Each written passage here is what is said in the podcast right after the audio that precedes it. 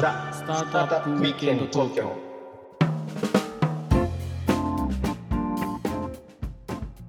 はい皆さんこんにちは。はいこんにちは。ロックオービステリアのフッティです。はいひろきちゃんです。はい今日もザ・スタートアップウィークエンド東京の時間がやってまいりました。はい。ということでね、はいはいはい。えー、2024年うんの年が明けてね、そうだえねー最初のこうゲスト会ということでおおおもう念願叶いましたよ。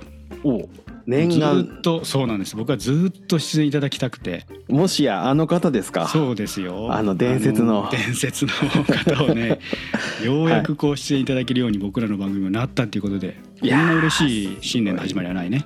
嬉しいですね、はい、本当に。ということで、えーはい。ちょっとご紹介しましょうか。はい。はい、えーグロービスキャピタルパートナーズ、えー共同創業パートナーでですね、えー一般社団法人日本ベンチャーキャピタル協会、えー名誉会長を務められています、えー、刈谷園総一さんです。刈谷さんどうぞよろしくお願いします。どうぞよろしくお願いします。お願いします。あの名誉会長を終えましてですね、現在あの最高顧問ということで、はい。まあでも引き続きやっておりますので、あのあの方になってしまったんですけども、あの方っていう感じで、はい今日はやらせていただきます。よろしくお願いします。い。やーご出演ありがとうございます。もうねひろきちゃんとずっと言ってましてうん。もう VC のぱりゲストを呼ぶんだったら最初は刈谷園さんだと。そう。年功序列ですね。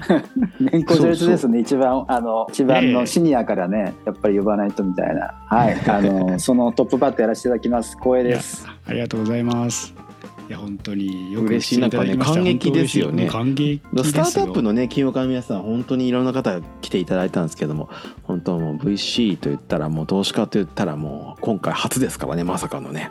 そうですよ。VC もね、はい。人数増えたんですよ、随分。おお今何ですよ歳ね。うんうん今ね協会で VC のですね、VC と CVC がですね250社プラスぐらいいるんですよ。うんそんなにでね一番ね多分人数多いのどこだろうジャフコとかだからねやっぱり、うんキャピタリストで多分ね50人とかいると思いますけど。少ないところだとねやっぱりあの新興の VC さんだとね片手ぐらいのところもいると思いますけど。まも、あそうですね。GP さんどうですか？平均でも10人ぐらい、最低でも10人がねぐらいは平均になると思う。いるとしたら。うんもうキャピタリストすごいですね。その2500辺人。のお話も聞きたくてですねうんカリさんがこの業界に入られた時代背景からするとですね まあ今でこそ例えばもう新卒でベンチャーキャピタリストになりたいみたいな人もいるぐらいまあまあ有名な業界になってるとは思うんですけどカリさんが最初にこれをやられた当時なんて逆にちょっと怪しい業界だと思われたようなぐら うんい 時期時代だったと思うんですよ本当に。ね分かんなかった感じですよね。僕でも実は私新卒で VC に入ろうとしてたんですね。何年ぐらいですそれって？1991年なんですけど。91年ですよ。はい。あのーいろいろもう時はバブルの最終年度なので、うん。あのー就職はもちろんどこに行ってもねオファーもらえるっていうような状況だったんですけどいろいろとこうあたなんていうんですかねあの当時はですねあの皆さんの時代がどういうふうに変わって今がどうかっていうのは分からないんですが当時はあの学生の家に段ボール箱がですね5箱とかおー。10箱はいかなかったけど45 会社案内。箱送ってきて会社案内が。はいはいはい。へえでリクルートさんとかあのマイナビさんとかかな？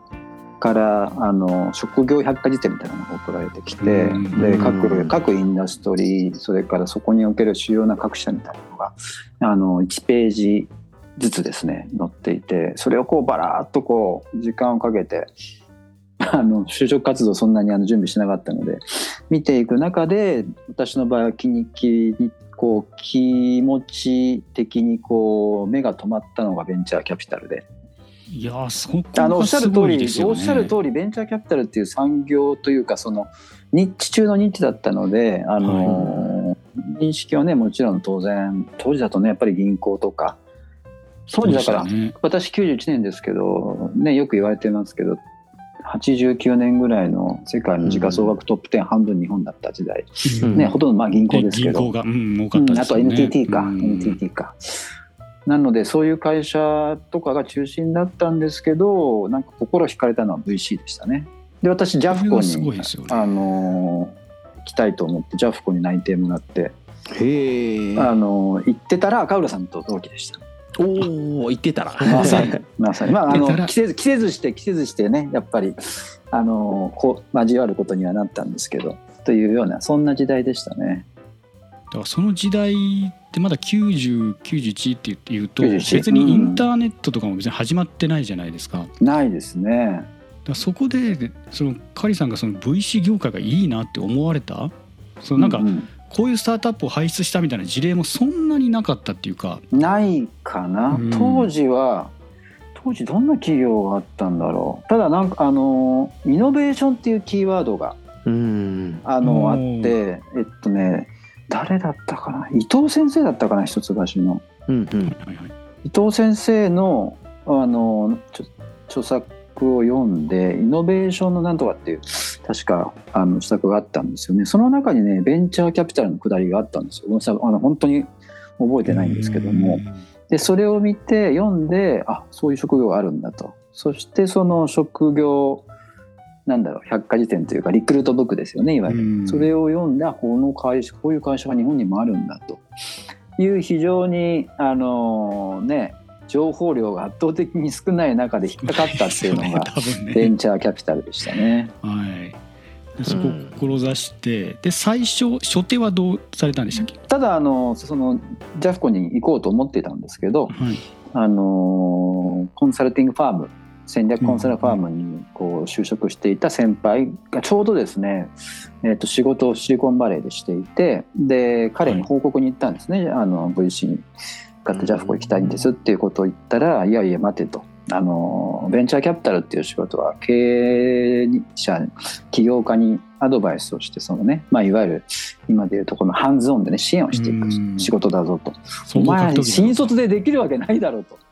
何言ってんだって言われてでだから逆に言うと彼から戦略コンサルに来いって言われたんですよ。まずそこで経営を学べと、一旦経営を学んで、うん、事業を学んで、そうなんでうす、ん。なのでちょっと、まあ急がば回れだなと思ってコンサルティングの方の仕事を先にうん。やったっていう、そういうご縁でしたねそこは学ね生時代から志されてたっていうのはちょっと意外でしたねあの当時。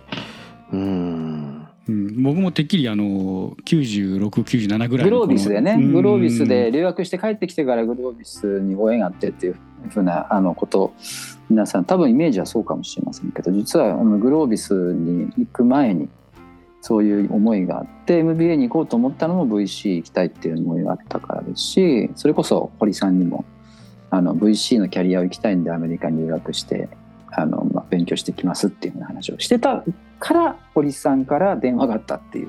あ。うち来てやればっていう。えー、卒業する頃に電話があったんですか？そうですそうです。卒業する前ですかね。